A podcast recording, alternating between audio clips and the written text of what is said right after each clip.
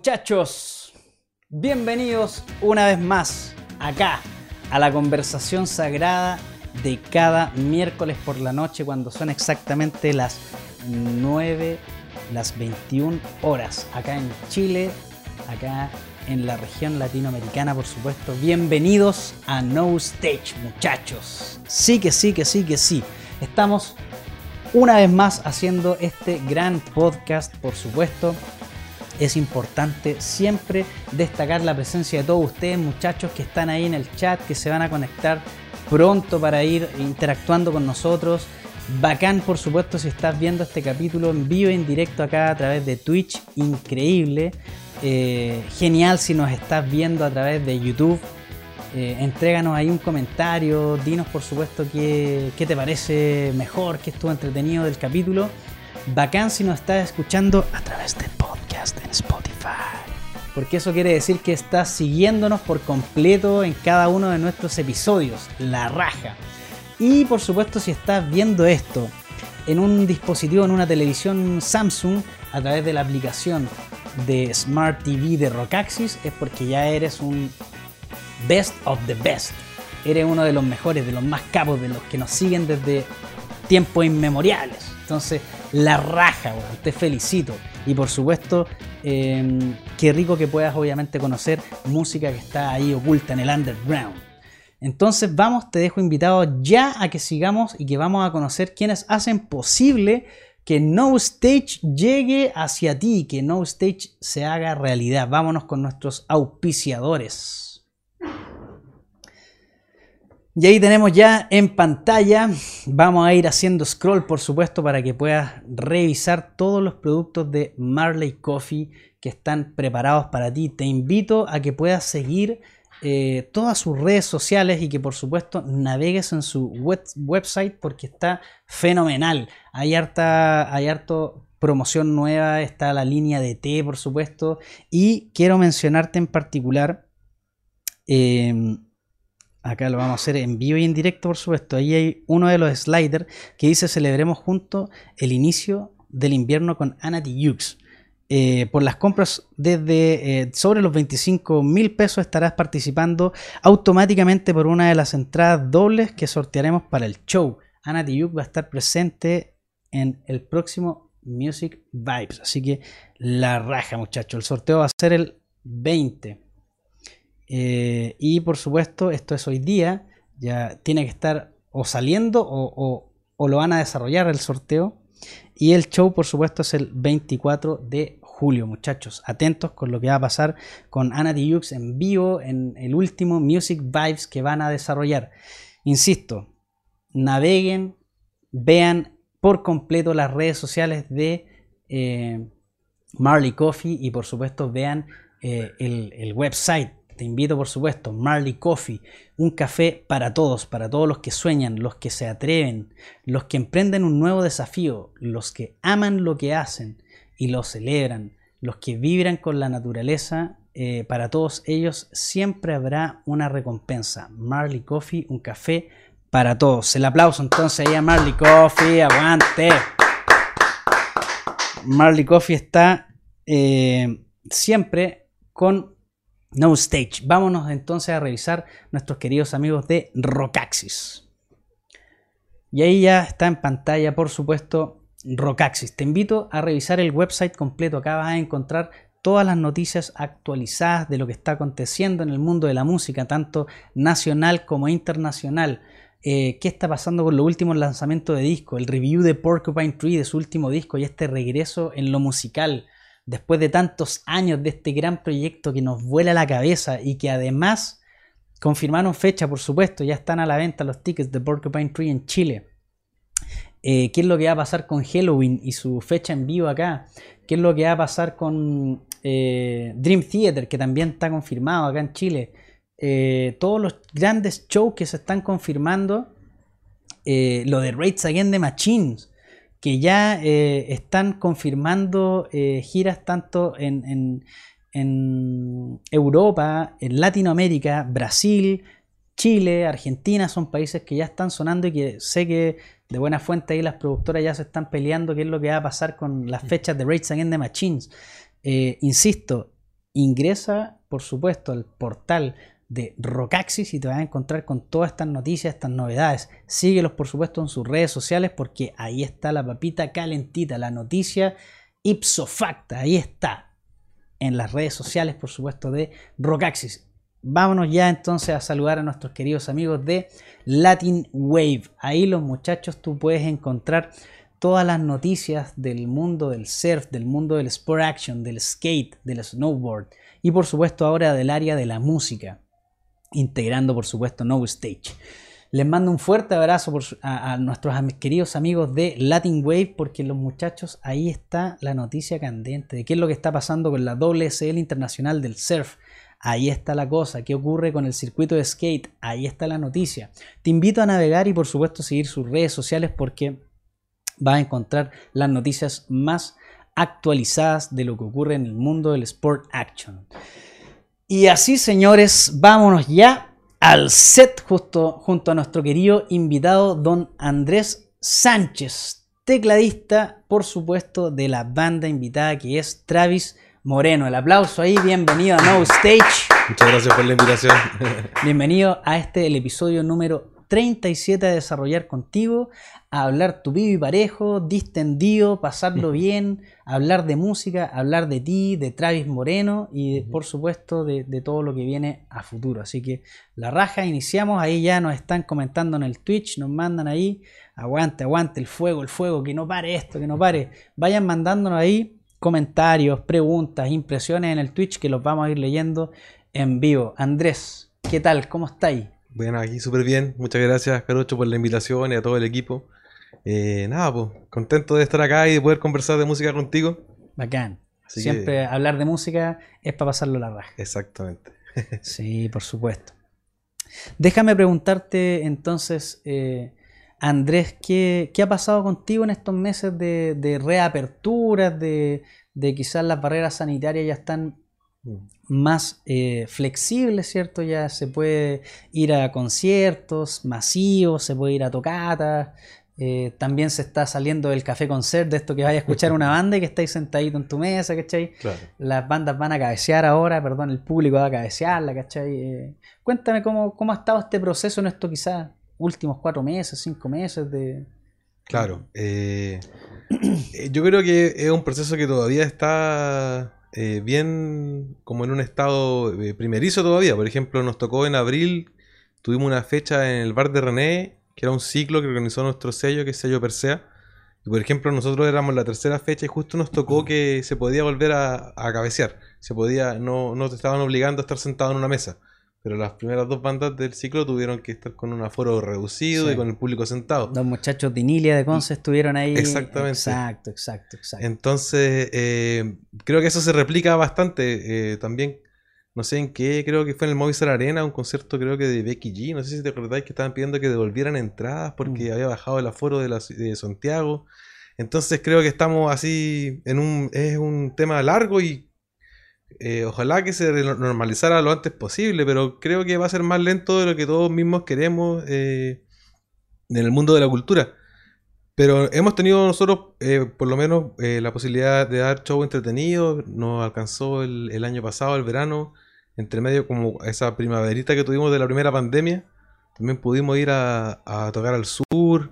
Y ahora igual nos dimos una vuelta por, el sur, por la Casa de Salud en Conce, Rancagua, a otros lados. Siempre es entretenido reencontrarse con el público y, en el fondo la, energía de, la música en vivo que es como irreemplazable. Pero creo que ojalá tanto las autoridades como los, los propietarios de los lugares, ya sean teatros o bares, eh, busquemos una, mayor solución o facilidad para, para el público. Que no sean entradas tan caras y que no sea tan tan complejo por el momento de repente ir a una, a una tocata. O sea, de repente ya es demasiado caro y hay tres y puede ir solo a una, ¿no? Sí, em, como que, bueno, todas... Es, es, un ciclo en realidad esto, eh, que el dólar esté a lucas, que las entradas, por ejemplo, ahora cuesten 7 lucas o 10 lucas, ¿cierto? eh, y con derecho a, escuchar música que, insisto, siempre lo he dicho, yo soy el, fan número uno de decir, bueno, hay que apoyar a las bandas y si las bandas te dicen eh, cuesta 5 lucas, cuesta 7, cuesta 10 y, hay que pagarlo, ya está, ¿cachai? Y sin decir así como, oye, búscame, eh, déjame en la lista, weón, porque al fin y al cabo no, eso no aporta, sino que si queremos que esto cambie, de, si queremos que obviamente la música tire para arriba, hay que apoyar a las bandas. ¿Y cómo se apoya? Puta, pagando las 7 lucas. Cuesta un poco y hay que, como bien dices tú, elegir casi que con pinza qué show vamos a ir porque están caros, está caro, por supuesto, pero, pero ahí vamos, hay que, hay que navegar esta, esta cosa. Sí, siempre hacia adelante. Eso, bacán, bacán, bacán. Me están ahí comentando en de forma interna acá, WhatsApp y vamos a sacar ahí los comentarios del Twitch. Que te mandan hartos saludos, dice y aguante, Andrelo. Bacán, grande, grande tío, te ponen ahí. Bacán, vamos a ir muchachos en el Twitch, vayan comentando. Estamos en vivo y en directo acá haciendo el episodio número 37, ¿viste? Ahí está. Em, cuéntame por favor cómo ha estado este, este proceso donde ya tocaron, ¿cierto? En el René y si lo pudiésemos eh, quizás traspolar con lo último que hicieron antes de estallido social, eh, mm. porque eso era la normalidad antes de estallido, porque todavía no, había pandemia, no había nada, ¿cachai? Versus ahora de, proceso casi que post pandemia, por decirlo así, pues ya digamos que está, está pasando. Claro. ¿Cómo, cómo, cómo ven la gente? ¿Cómo estuvo esa recepción de, quizás la, primera vuelta a tocar en vivo? ¿Cachai? ¿Cómo, claro. ¿Cómo ha estado eso? Eh, como te decía, claro, siempre es muy motivante volver a tocar desde lo enérgico y la conexión como con el público, el show, como el momento en sí.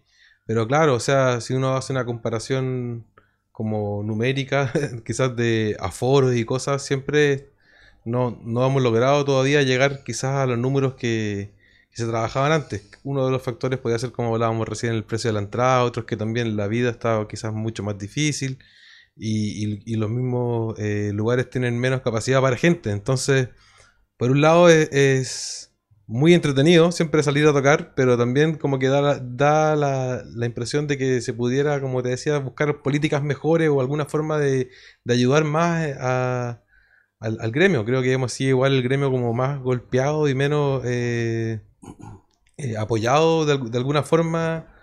No solo los músicos, sino todos los técnicos y toda la gente que, deriva en el fondo de como de, esta industria o semi-industria de la que formamos parte, ¿cachai? Entonces, yo siempre lo paso bien tocando, sea para 50 personas, 100, 200, 300, como que uno va y en el fondo se entrega al momento y la música hace lo suyo. Por supuesto. Pero claro, pues quisiéramos encontrar más...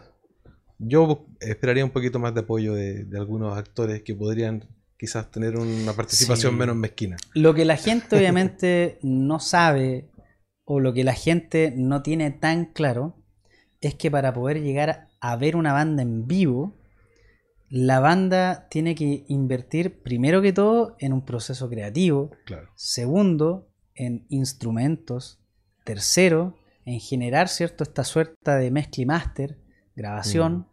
y eso eh, es plata.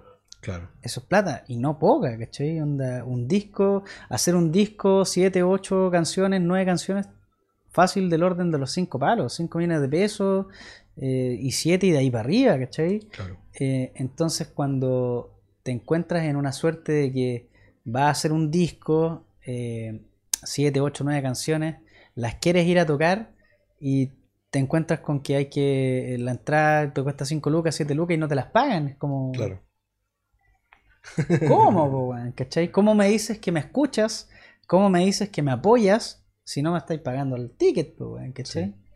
Es que por eso te digo, como que creo que endosarle solo la responsabilidad al público igual es duro, como decís tú. Por supuesto. Hablábamos antes, no sé si era al aire o no, pero el precio de la benzina, el precio de todo, entonces como y que mover de equipo y mover todo, Claro, entonces como decirle también como a la gente paguen, paguen, todo, sube todo menos los sueldos, entonces como que también es, complicado. No hay que endosarle eh, siempre la, responsabilidad. Claro, no sé, siempre igual nosotros somos a favor de, de, concursos para la gente que está más interesada, que pueda entrar de alguna forma gratis, como que nos gusta tocar al, aire libre, eh, no sé, como que no... Me, interesa más como que, se escuche el mensaje que, que de repente de cobrar 15 lucas, ¿cachai? Como por ejemplo nos pasó en, René que quería poner un precio más alto, nosotros le decíamos, pero no, pero pongámoslo más barato, es un martes, ¿cachai? Como ayudemos en el fondo a que, a que pueda llegar más gente. Claro que sí, de eso se trata.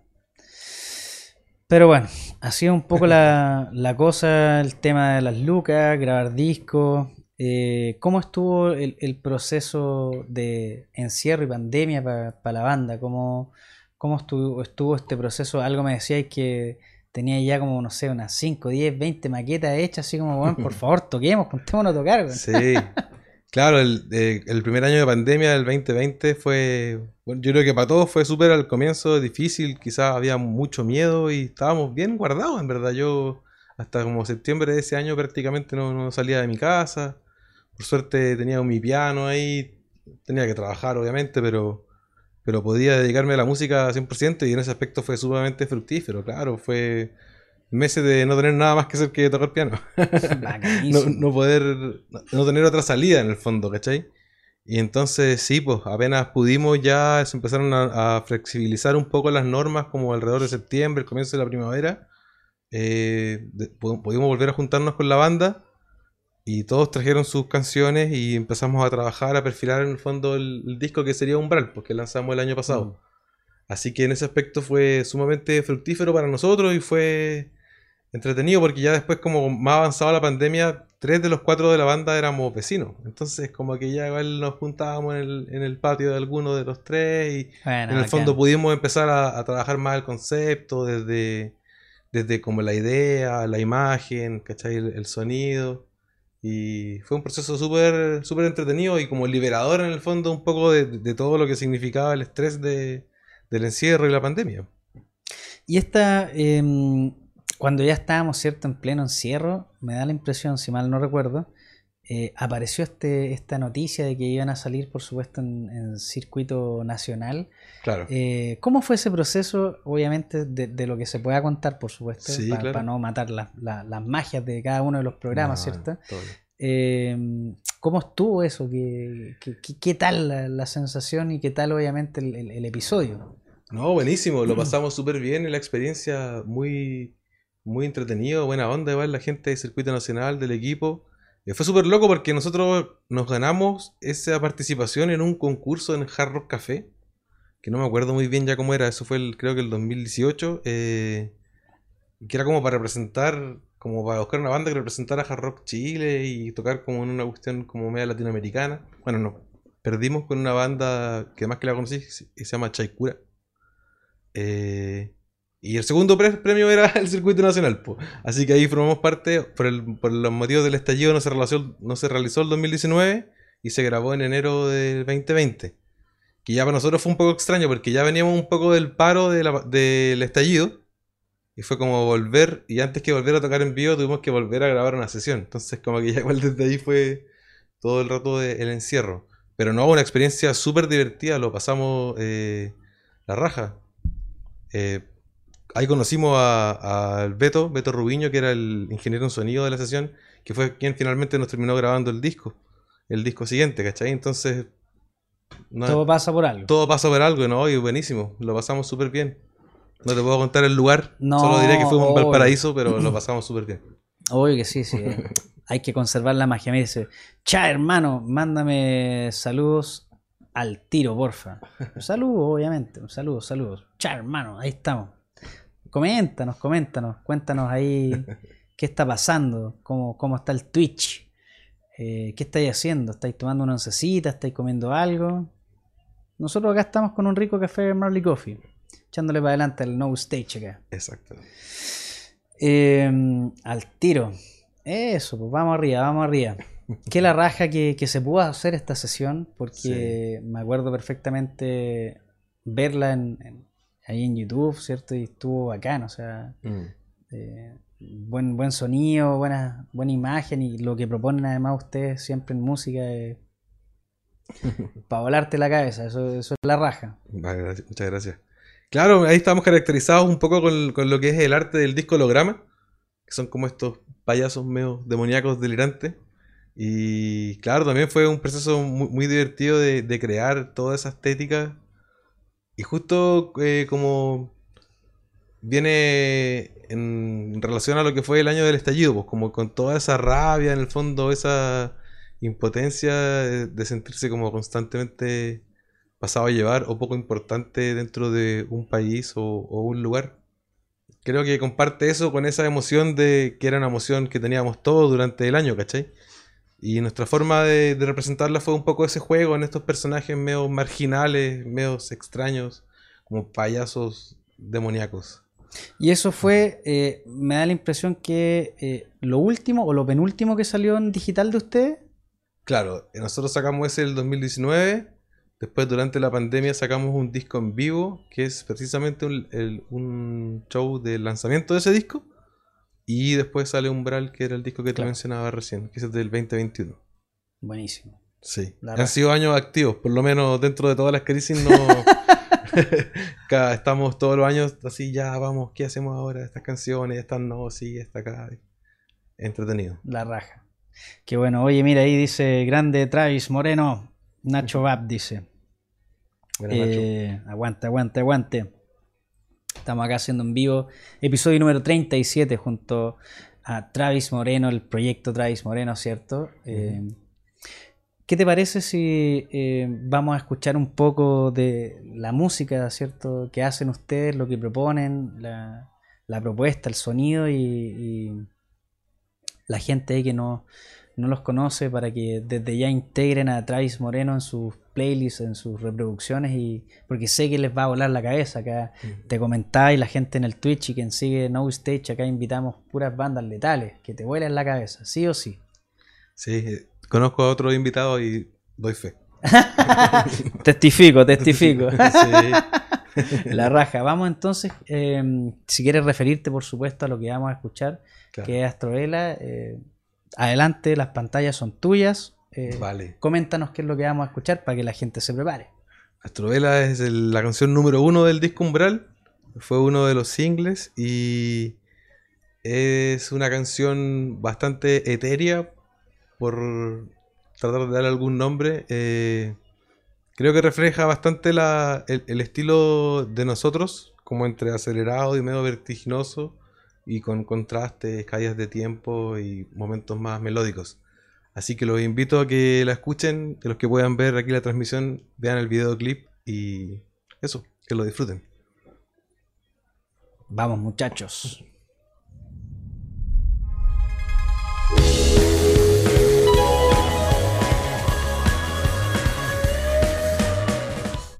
Y ahí estamos muchachos, leyéndolos ahí en el Twitch, en vivo y en directo. Oye, ahí uno de los comentarios que me gustó, eh, tomándonos un vodquita viendo el stream. Importante, bacán. Nosotros acá con un Marley Coffee, pasando la noche increíble, por supuesto, junto a tremendo invitado. Dice grande Travis Moreno, aguante. ¡Yiu! Y ahí el corazoncito. Sí que sí, sí que sí. Dice, no podía estar al margen. Abrazo Travis Moreno, dice Palo Gaona. Polo Gaona, ahí está. Te damos la bienvenida, obviamente. Bienvenidos acá a No Stage. Bienvenidos a este tremendo podcast donde recogemos, por supuesto, toda la música que está ahí en el underground, la música que eh, no suena tanto, las bandas que justo conversábamos previo a, a- entre, medio, entre medio de las canciones, las bandas que te vuelan la cabeza, ahí los Concepción, La Rea Tri, Vinilia, aguante. Quiero saludar a Marley Coffee. Marley Coffee siempre es un café para todos. También a nuestros queridos amigos de Rockaxis. Aguante, que ahí está todo el rock nacional e internacional. Y a nuestros queridos amigos de Latin Wave. Aguante Latin Wave y todo el Sport Action. Ahí está, por supuesto, la información de los deportes de acción. Y vámonos ya nuevamente acá al set de transmisión en vivo y en directo, haciendo el episodio número 37 de No Stage Podcast, acá desde los headquarters de Amplify Latam, junto a nuestro querido invitado don Andrés Sánchez de Travis Moreno. ¿Sí o no? Así es. Ah, Eso dicen, Así dicen. eso dicen, no dicen que algo toca unas teclitas por ahí. Sí. Bacán, oye, Vayan mandando ahí los mensajes en el Twitch, los estamos leyendo. Tenemos acá una pantalla donde están saliendo todos los comentarios. Enhorabuena, márquennos ahí sus emoticons, mándennos sus preguntas, mándenos sus comentarios. Es la raja hacer esto en vivo y en directo porque tenemos el feeling con ustedes. Así que ahí estamos, muchachos. No stage. Iniciamos este segundo bloque de conversación que se llama Música y referentes. Tomen lápiz y papel porque aquí siempre salen bandas la raja, siempre salen cositas nuevas por escuchar. Vamos directo ahí a la pregunta que siempre hacemos en este, en este bloque. ¿Qué escucháis más o menos a los 14 años? A los, a los 12, cuando uno tiene más o menos estas aperturas musicales a esa edad, de más o menos qué escuchar o qué sonaba en el colegio, algún amigo que te pasó un cassette, ¿cachai? Eh, ¿qué, más o menos escuchaba ahí a, esa? Yo a los 14 años recuerdo escuchar eh, Soda Stereo, Gustavo Cerati, eh, los Beatles, un poquito a principios de Pink Floyd. Eh, ahí agarró vuelo la cosa. Claro. También contraparte de su Rage Against the Machine. Uf, no me digas. Eh, me acuerdo que me gustaba mucho el. A mí y al Javier, el vocalista, le mando un saludo. Escuchábamos mucho el Unplugged de de. ¿Cómo se llama? Alice in Chains. Alice in Chains. Y. Claro, ese era quizás era más, como el, sonido. Lucibel me gustaba. Me gustaba harto también. Principalmente los primeros discos. Como hasta el rojo, el amanece por ahí. Después les perdí un poco la, pista. Los tres. Se, retiraron hace tiempo, se retiraron. no, no, si tienen millones más, por eso digo que yo, yo me quedé ahí, pues, Los tres. Eh, no sé, eso básicamente, sí. Buenísimo. La raja. Buenas bandas. Pues, Buenas bandas te sacaste. Sí. Buena infancia. Buena infancia, sí, feliz. Buena infancia musical. La raja. Y si nos vamos, por ejemplo, al periodo de post colegio, universidad, eh, que, que más o menos ya... Ahí se pone más peligrosa la cosa. No, ahí entramos en tierra derecha con discos que van marcando sagradamente la vida de cada uno. Claro, eh, ahí ya en la universidad me... Los primeros años me obsesioné bastante con, la música como de los 60, 70. Mucho Jimi Hendrix, eh, psicodelia, los Doors. Em, como todo el paso de, la música psicodélica hacia el progresivo ya, no sé, pues, eh, King Crimson, Yes, Everson, King Crimson y Yes, Genesis. Bandazas. Y ahí como que, claro, estuve entre, entre Jimmy Jimito. No Who, Jimito. Eh, y, eso, bastante obsesionado, muchos, muchos, muchos años, hasta, no sé, mucho tiempo después de la universidad. Recién ya, hartos años después de eso, como que me empecé a abrir más un poco al, a la música electrónica y a como a, nuevas formas, pues, como que igual no, uno despegaba a los, a los 20 y como que quiero tomar banderas y como que también como levantarse un una posición, no sé, una identidad y de repente como que se cierra mucho en ciertos caminos. Y creo que me pasó eso, pero después por suerte lo abrí, no sé, me empezó a gustar mucho el jazz, o Weather Report, eh, no sé, ¿cachai? Como que se me abrió todo el espectro musical y una vez como que siento que me pasó eso fue como que ya no me preocupaba de qué estilo era, sino de que me gustara nomás.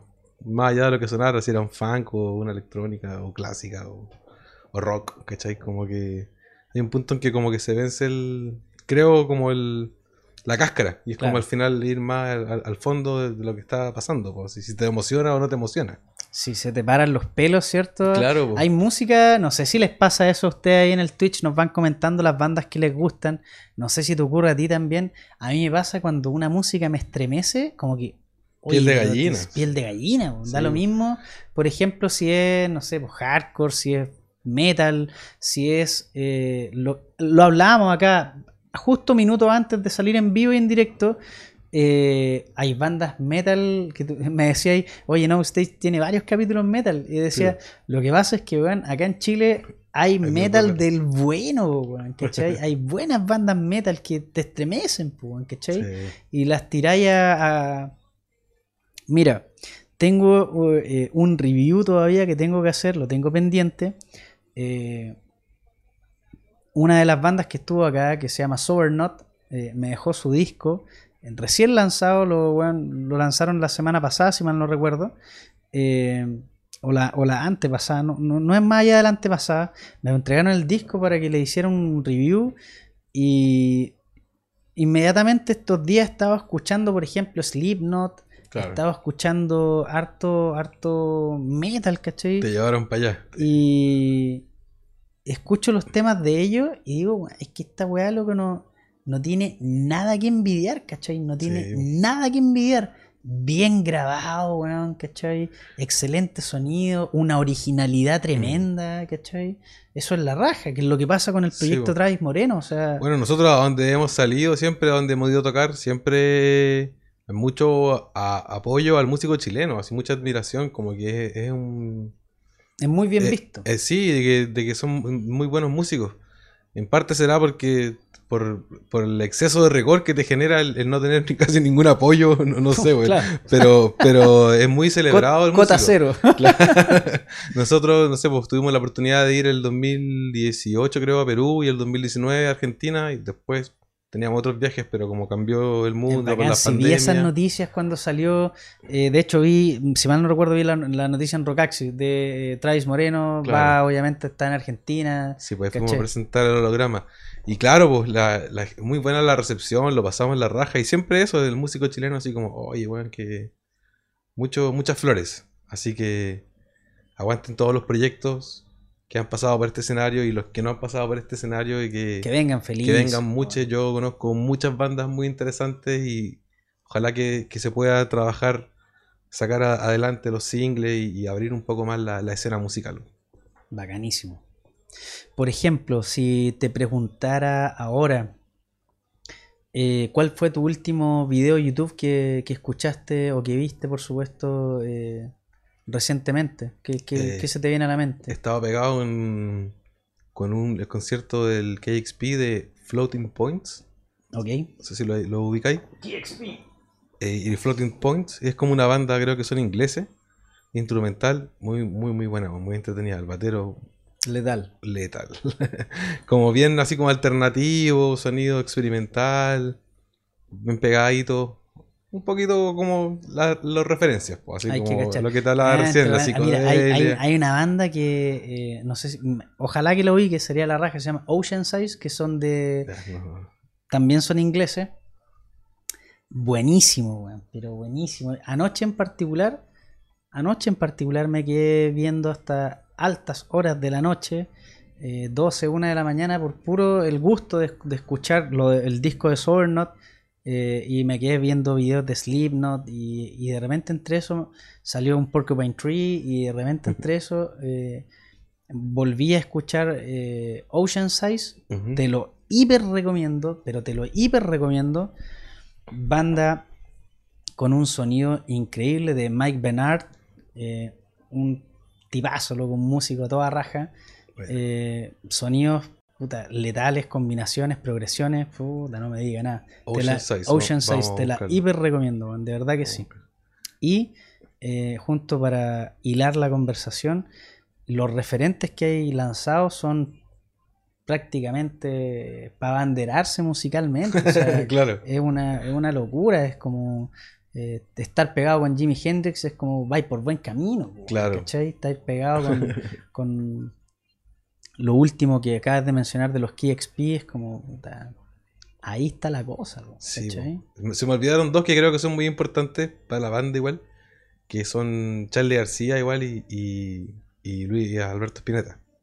También son como continentes Un- musicales. Un espinazo que sacaste. Tienen como 30 discos, weón, y, bueno, más allá de los del sonido de cada época que te puede gustar más o no, en el fondo hay poesía ahí todo el rato. weón. Charlie tiene eh, discos para hacer montaña. Y Spinetta, ese tiene para hacerte un planeta Tierra. Sí, O sea, sin duda alguna. Spinetta es un, un- un gigante, loco, es un gigante. Sí, bueno. Es No, y, lo- claro, pasa mucho que se, Spinetta se escucha mucho lo de los 70, está muy encasillado en, como con ese hipismo. Pero si tú lo seguís escuchando en los 90, 80, 2000, el loco no para de, No, de no mutar para. y crecer. Y bueno, en los, los 2000 está en una volada rhythm and blues extrañísima, súper Sí. buena. Una de las últimas entrevistas que le vi, eh, que sale, la pueden revisar, está en YouTube. El tipo eh, tocaba con cinco bandas. Sí. Ensayaba cinco veces con cinco bandas diferentes en el día. Sí. Y es como, es- este loco de dónde, de dónde, cómo, ¿cachai? ¿Por qué? Por favor, para. Sí, no, y es loco su, su, persona, por ejemplo, dentro de todo, que es como, siempre como ha sido como, como, como sectario, o como, no sé, snob, un poco así. Él está metido igual en la raíz de Iria Kuriaki, que es su hijo con otro loco, y lo ayudó Caleta, produjo el disco, lo grabó guitarra, entonces es un personaje, por lo menos yo creo interesante que aquí va, vale la pena estudiar. Quizás no es tan popular como por ejemplo Cerati, pero el mismo Cerati lo idolatraba, o sea, es como que... Lo hay ahí puentes, al máximo, sí, buenísimo. Cerati es también un, un maestro, sí. Si te pregunto ahora, por ejemplo, eh, de, la, de los nacionales, ¿quién te llama la atención eh, en bandas nacionales? Ya sea, por ejemplo, bandas que ya rompieron el globito, como los, ya los mencionaste, los, los Lucibel, ¿cachai? Los tres, o bandas nuevas que están sonando ahora, que, te llamen la atención, que tengan sonidos interesantes. Mm. ¿Con quién te, pegaste últimamente? O sea, de los clásicos, obviamente, casi como que no hay ni que decirlo, pero obviamente los Jaivas Congresos son uh, para cualquiera que quiera escuchar música chilena. Y, para cualquier época, ¿eh? Claro, tiene que partir por ahí porque como que se entiende harto. Eh, no sé, pero me gusta de todo. Me encanta electrodoméstico. Como que se entiende harto. Y después no entendí nada. Claro. Los Jaimas, weón, como, weón, lo que hay ahí mismo. A ah, esas obras de Violeta Parra son. Y Cumbres, weón, es como. Sí. Madre. Sí. Eh, como, claro, o sea, mucho de eso que es como un sonido bien hippie y progresivo, que quizás como un poco más afín a nuestra banda, pero también me gusta mucho lo de electrodomésticos, que ya es como la primera banda industrial de Chile, que tiene otra propuesta. De Los Prisioneros, no personalmente no, soy tan fan musicalmente, pero me encanta el personaje de Jorge González y la valentía que tuvo, bueno, y sus letras y el, y el arrojo y todo. ¿Cachai? Como de repente por cosas de sonido nomás no, no, no, no me gustan tanto. Me gusta más quizás su, su, época noventera, esos, el cover ese, Necesito poder respirar para amar. Ese sonido como que me gusta más a mí, nomás como una weá personal. Eh, de bandas actuales, eh, bueno, difícil, me, gusta mucho de la, guitarra jazz de Raimundo Santander, no sé si lo, conocí, que toca en, varios proyectos, de hecho ahora está tocando el bajo en los Cómo asesinar a Felipe. Eh, me gusta una banda. Tiene, tiene hartos proyectos en realidad. El Raimundo tiene miles. Era de la Orquesta del Viento, ha estado en muchos lados, es un mm, músico. Sí, maestro. no, es músico de tomo y lomo. Eh, le vi una entrevista que tiene hace poco, eh, dos semanas atrás le vi una entrevista, justo previo al concierto de los 15 años de CAF. Eh, ahí tenía otra bandaza, letal, alto letal. le vi una entrevista en donde eh, hablaba eh, claramente de que tenía que ahora ser él, él un bajista, porque tenía que entrar a, obviamente a componer y descomponer todo lo que hacían en CAF y aprender los temas nuevos, y, o sea, proponer temas nuevos y, todo lo, la saga de 15 años para atrás de, de CAF. Entonces, estaba muy metido en el bajo, ¿cachai? Sin abandonar, por supuesto, sus proyectos. Eh, y, todo donde está participando, pero, pero ahí tenía otro músico, muchachos, para que busquen. Alto el letal. Tremendo. Tremendo. eh, mucho, me gusta mucho de la quinta región una banda que se llama Rosa Moribunda, que son de donde mismo somos nosotros, de Quillota, que sacaron un disco hace un par de años y ahora van viene otro, están con, con los singles, compartimos escenarios con ellos hace poco en Valparaíso. Así que le mando un saludo a los cabros de Rosa Moribunda para que los busquen ahí. Mira, ahí en el Twitch te mandan saludos. Dice, cariños Andrés, grande traes. Eh, Antore Llana Parga. Y el Cha, hermano, dice grandes rolas. Sí, loco, son grandes rolas. Sí que sí. Eh, mola, claro que mola. Mola, mola, mola un montón. Mola mogollón.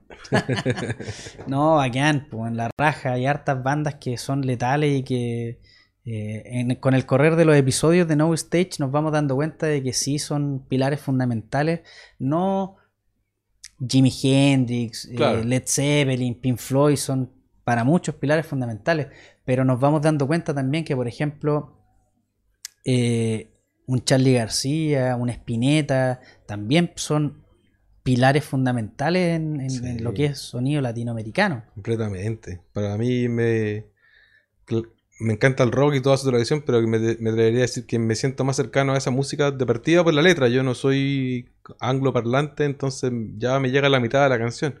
Me pasa con Bob Dylan, que muchos me tiran piedras. Aquí no me pueden tirar, así que da lo mismo. pero que no me gusta porque no, no le entiendo la letra y como que él ganó el premio Nobel de literatura, ¿cachai? No ganó el premio Nobel de música. Entonces, como que tiene un poco ahí. Está muy encerrado ahí y la música me parece un poco fome, la verdad, ¿cachai? Entonces, Ahí me, me, me, pifean, como te digo. Tuve la suerte igual de verlo en el Movistar Arena, tremendo show. Eh, a Bob Dylan. Pero claro, por eso me siento mucho más cercano de repente a, la música en español por, por, la, por el mensaje, por la palabra.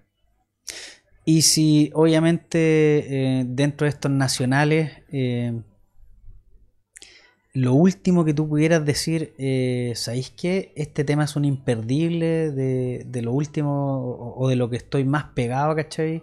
Algo que pudiera resaltar, una canción que pudiera resaltar dentro de tu gran bagaje musical, de, tu recorrido en la vida, en, la música nacional. ¿Qué, qué podrías recomendar eh, a los muchachos acá en el Twitch? Chuata, me, pusiste en aprietos. Eh, no es muy del estilo de la banda de Travis Moreno ni nada, pero algo que me llamó harto la atención es un proyecto que se llama El Mala Mía. No sé si lo ubicáis, que es como un poco trap experimental, por decirlo de alguna forma. Tiene una canción que se llama. Hoy no recuerdo el nombre. Pero es, el disco que tiene. Eh, no recuerdo el nombre, la verdad. Me, me bloqueé. Pero está súper interesante el sonido porque mezcla guitarra acústica con con batería electrónica, como te digo, en esta onda como trap experimental, con, pero con buen trabajo armónico, sin autotune. Entonces me parece que igual llegó algo interesante, que mínimo vale la pena que escuchemos eh, el disco de El Mala Mía. Porque en verdad a mí me, sorprendió, dije, wow, ¿qué está pasando aquí? Como tiene un poco como de Kendrick Lamar, tiene un poco de todo, así como que a la juguera harto del último sonido de, los últimos años y, salió un, experimento bien interesante. La vamos a escuchar ahí, por supuesto, anotadísimo la tarea para la casa, para llegar a escuchar y, siempre estamos eh, muy receptivos a música nueva y, música que nos llame la atención. Mira, ahí nos dicen en el Twitch, hermano Maynard de, de Chancho en Piedra. Buen tema, eh, es como bastante loco. Eh, ese es del disco del 98. Del Ríndanse Del Ríndanse Terrícolas del 98. Eh, eh, posterior a ese tema viene eh, No soy el indicado para hablar de cultura. Famoso. ¿Cómo se llama ese tema? el fin del milenio. El fin del milenio. Exacto. Chancho en Piedra tiene buenos temas, Tienen de todos los, cabros de Chancho en Piedra han Siempre han dicho en varias entrevistas que le agradecen a su público porque han experimentado prácticamente en harto estilo, no te voy a decir en todos, pero, pero han experimentado en varios estilos, desde folclore, funk, rock directamente, mm. eh, música más urbana, música más pop, eh, baladas. Eh, mm. tienen, tienen también chacareras también, cuecas. Mm, tienen hasta un cover de congreso por ahí del hijo del diluvio. Bueno, bueno, bueno. Rarísimo, pero bueno. Los chanchos son también buenísimos. Algunos que son detractores de Chancho en Piedra y no les gustan. Me gusta igual eh, esa beta de la música chilena, onda, no sé, Chancho en Piedra, Los Tetas, eh, Matajari, mm. todo ese como primer intento funk soul de los 90. de Kirusa, claro. Fonsea, todo, ¿no? Buenísimo. O sea, lo que hablamos, yo aquí es como netamente cosa de gustos, pero si te ponía a buscar, encontráis gente buena en todos lados. Mm. ¿Y de la banda, por ejemplo, concuerdan en algunos gustos musicales? Eh, sí, sí. Como te mencionaba, yo creo que como los más fundacionales del principio, como eh, un poco esta psicodelia, del paso de la psicodelia al progresivo, onda King Crimson, no sé, eh, Yes, Genesis, Spinetta, Charlie. Me gusta mucho también una último, eh, una banda canadiense que se llama Bad Bad Not Good. No sé si los conoces. Son como también como un tipo de jazz medio experimental, pero medio mezclado con sonido hip hop. Y bien interesante. Magma dicen por ahí, claro, también. Me gusta nuestra música es bien pe- performática igual, entonces todo lo que tenga ese Qué carácter... buen concepto eso. Sí, ese carácter como un poco teatral o, o como bien vivido eh, a nosotros nos llama la atención, nos gusta eso de como... Proponer, Sí, no, po- no solamente en lo, en lo musical. Claro, y que sea como una experiencia más que solo escuchar una música, que fome cuando estés viendo a alguien y estás loco así como pegado ahí, no, no se mueve, ¿cachai? Así como, no, como, de- como que no, pues nos gusta... Bueno, Javier, el, el vocalista de la banda, generalmente está torso desnudo, a veces completamente desnudo, es muy expresivo, la gente le gusta, le, le tiran polera, ¿no? Todo un... Le tiran a- a- polera. Tápate, por favor. No, broma, broma, No. broma. Pero sí, pues nos gusta mucho e- esa faceta de lo amo, dicen ahí, ¿viste? Lo amo. Eh, Magma, como no sé, un poco también Génesis, que se maquillaban, ¿cachai? Mm. No, no- Propone. Claro. Y hay que tener huevos para hacer eso, ¿cachai? Sí. También otras co- de las cosas que comento eh, a las bandas que está bien si tenéis buena música, la raja. Pero no estéis parados tocando así como. Por último, busquen, no sé, pues vístanse todos de alguna forma. Claro. O, no sé, por los Chili Peppers salían a tocar en pelota con calcetín. Sí, weón, Algo tenéis que hacer, sean visuales, buen juego de luces, Claro, vestuario. Pero no salgáis a tocar con un chalequito, como que te vestís siempre en la calle. No, Claro. propone algo. Sí, yo creo lo mismo. El Yo escenario es propongo pa- lo- el escenario es para mostrarse, es un show. Sí, No solamente lo musical, es para mostrarse. sí, tiene que ser. po. Es una experiencia completa. Al final, el tiempo y todo, las redes sociales, todo nos lleva a que todo ya es multimedial constantemente. Entonces tú no podéis pretender competir solo con a un nivel que es el musical. Tiene que ser un- una propuesta transversal. El chaval mola, dice. Bacán. Yo concuerdo 100% con lo que tú estás diciendo. Totalmente. Hay que dar una, una experiencia. Hay Sí. que dar un... Si no son luces, eh, es tu propuesta. Yo creo que todos, no- todos nos acordamos. Por ejemplo, recuerdo cuando fui a ver a Paul McCartney, ya no me acuerdo qué ves. Pero el Live Let Die, pa, el juego de luces, te- ya ni escucháis la batería, escucháis más los fuegos artificiales, pero puta que Ensordecedor. no se te olvida. po. No, la experiencia. Bueno, lo que hace Roger Waters con sus propuestas visuales en Pink Floyd, por supuesto. Claro, exacto. No, la raja. Son altamente letales. Ahí ya pertenece a cada uno de los, la gente que está en el Twitch y que nos está viendo. ¿Y quién nos puede recomendar alguna banda que sí da una experiencia increíble? La raja. Por supuesto, acá la gente de Travis Moreno así lo hace. Bacán.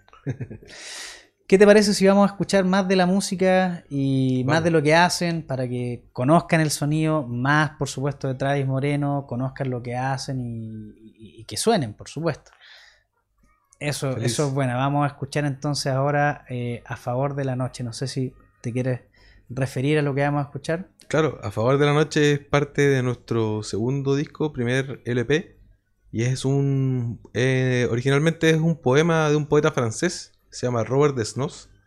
Y es un poema que yo. Yo estudié literatura antes de, de ser músico. Traduje con un compañero entonces de carrera y después musicalizamos con Travis Moreno. Así que Hay historia detrás del tema. Ah, hay historia detrás del tema. Es un poeta surrealista, murió en un campo de concentración, uno de los mejores de- del surrealismo y nada, pues, que lo disfruten.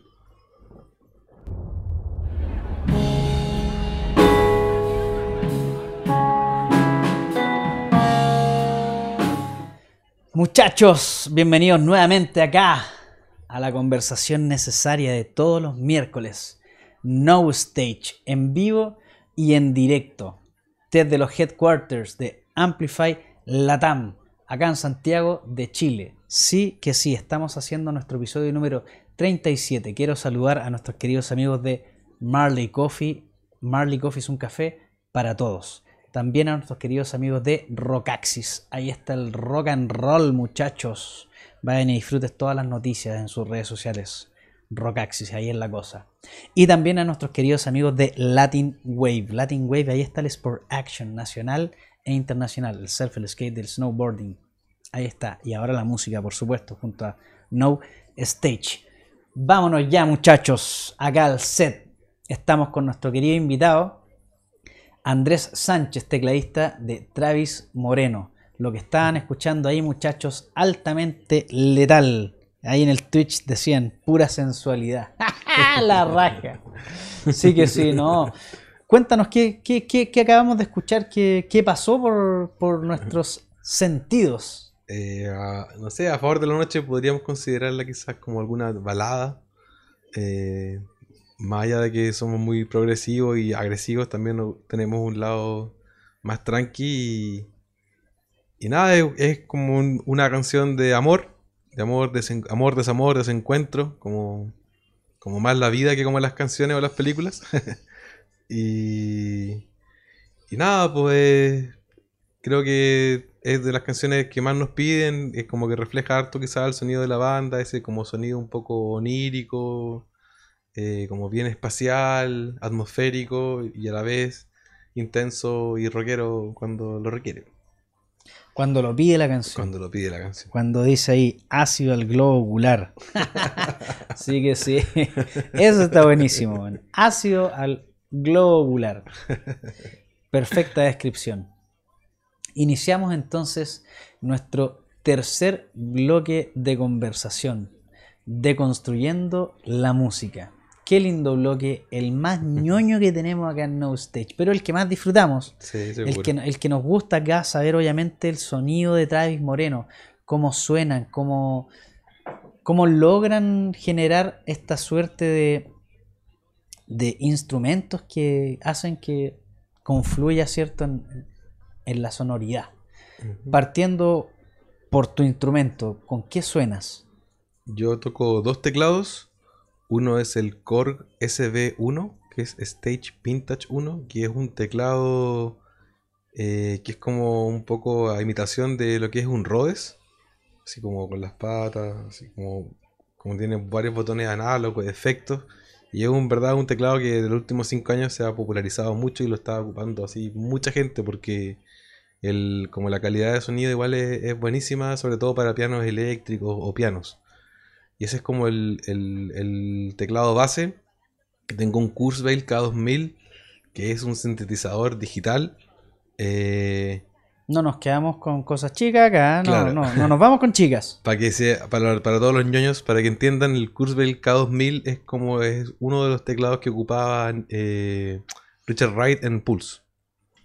Entonces, Afírmate. Claro, entonces tiene un poco ese, ese sonido eh, como, como sintes análogos, pero como más japonés y digitalizado noventero. Para los que no cacharon ahí, Richard Wright, Pink Floyd, atento, Pulse, vuela de la mente. Un eh, ácido al globo ocular. Muy bien. Eso sería más o menos desde los teclados. Bueno, siempre nos han, ya que estamos deconstruyendo un poco, siempre nos han hablado de Travis Moreno de que es un sonido particular. De partida somos una banda de rock, pero sin guitarra. Entonces, ese, esa estridencia o esa, ese sonido como rockero, en el fondo se divide entre el- este teclado doble y el bajo, que es un bajo que tiene una gama de efectos eh, alta y que no es habitual. Por ejemplo, hay delay, hay distorsión, hay guagua. Claro, en un ¿cachai? bajo no es habitual. no es habitual. Porque, bueno, por muchos motivos, pues, pero al no haber guitarra, en el fondo se, se necesita eh, esa fuerza. Más la batería y, bueno, y también la voz tiene procesamiento de efectos, de un delay de guitarra y otro efecto de un pitch echo. Entonces, en el fondo estamos todos bien electrizados y, y con harta deformación de- del sonido, con harto reverb, eco, ¿cachai? Hay mucha eh, experimentación en ese aspecto. Muy divertido los ensayos o las mismas tocatas, por lo mismo. Bacán, bacán, bacán. Si nos vamos ya entonces a directamente cómo se logra este sonido, eh, dónde y cómo eh, generan esta- estas grabaciones, cómo, cómo parte el, el proceso de maquetación eh, desde hacer dos, tres acordes, ¿cierto? Claro. Y, y cómo se, se- se busca y se encaja el sonido que se quiere. Cuando estáis con un cinte, como que tenéis demasiadas Posibilidades. posibilidades Sí. y ese, ese es, ¿cachai? Ese, Claro. ¿cómo, ¿cómo llegan a eso? Eh, nosotros yo creo que somos una banda súper de taller, de como que puedo llegar yo con una idea o Javier o otra persona con alguna idea y, y ya se presenta, se escucha, se trabaja un primer plano y después, oye, yo le haría este cambio acá, pongámosle este efecto acá, ¿qué pasa si hacemos un corte abrupto aquí y silencio y arreglo de voces? Como que nos gusta harto Y a medida que han pasado los años y los discos, como que la, experimentar como lo más libremente posible, como olvidarse, como que de repente uno como una, una banda que está partiendo está muy enfocado en que lo que hace, como que suena como igual a lo que hace. ¿Cachai? Claro. Perdón. Eh, entonces... O como- buscan sonar como. Claro. Y en verdad, eh, claro, siempre es entretenido, pero también eh, los discos son un poco como fantasmas, porque la, música en vivo igual tiene la, energía humana, ¿cachai? Estás tú ahí moviéndote, bailando, está la gente, está el subbajo que te revienta el pecho, weón, ¿cachai? Como que hay una sensación que no va a tener el disco, entonces hay que ponerle un poco a los discos, como tratar de imitar esa sensación del en vivo, ¿cachai? Esa, esa como emoción única que tienen ese momento. Entonces ahí donde viene el, el proceso de, lo- de los procesamientos de sonido, los filtros, los efectos, y ahí en verdad lo mejor es estar, estar bien alineado con el productor o con el ingeniero que está a cargo del proyecto y trabajar con canciones de referencia, con grupos de referencia, con sonoridades. Mira, me gusta, quiero que esta canción suene como esto, me gusta cómo suena esta batería, me gusta cómo suena este bajo, ¿cachai? Creo que no lo hacen todos los músicos, los grandes y los, y los chicos. Entonces es algo que en verdad todos debiéramos aprender a trabajar, así como por más original que sea lo que queramos hacer, como decir, no, este bajo va a sonar como ninguno. Quizás no es muy pretencioso, es mejor buscar algo que te guste y decir, ya, pero maticémoslo aquí, pongámosle un poco más de esto. O sea, la parte como de copiar o de tomar prestado siempre ha estado muy presente en la creación, yo creo. Mira, ahí te mandan el corazoncito. Qué agradable muchachito. La raja, puta, pero es que estas son las conversaciones de verdad que tenemos en No Stage. Aquí es donde se, se va a la perilla misma, Sí, ¿cachai? Aquí un poquito, eh, súbele aquí, bájale allá, ¿cachai? Prueba con esto. Sí, pues. Eh, y como decís tú, ¿cachai? Onda, no es lo mismo escuchar un, un- con un buen fono, con un audífono, un disco, cuando estáis tocando en vivo tenéis el subbajo, ¿cachai? Tenéis, Sí, tenéis toda la, la- la adrenalina misma, ¿cachai? de Claro, cómo po. queréis sonar versus, eh, cómo- además, cómo te está escuchando la gente. Sí. ¿Cachai? Que es muy diferente. Uno de repente en el escenario está tocando y dice, weón, lo estoy haciendo la raja. y afuera se escucha cualquier weá, Claro. O, claro, o, o tú escucháis pésimo arriba, eh, estáis así casi tocando de memoria, weón. y- Claro, y, la ya. gente dice, weón, Épico. salió increíble. Vos. Claro. Pero ¿quién te lo dice? No, tu mamá. Puta. No, no, no. público, público.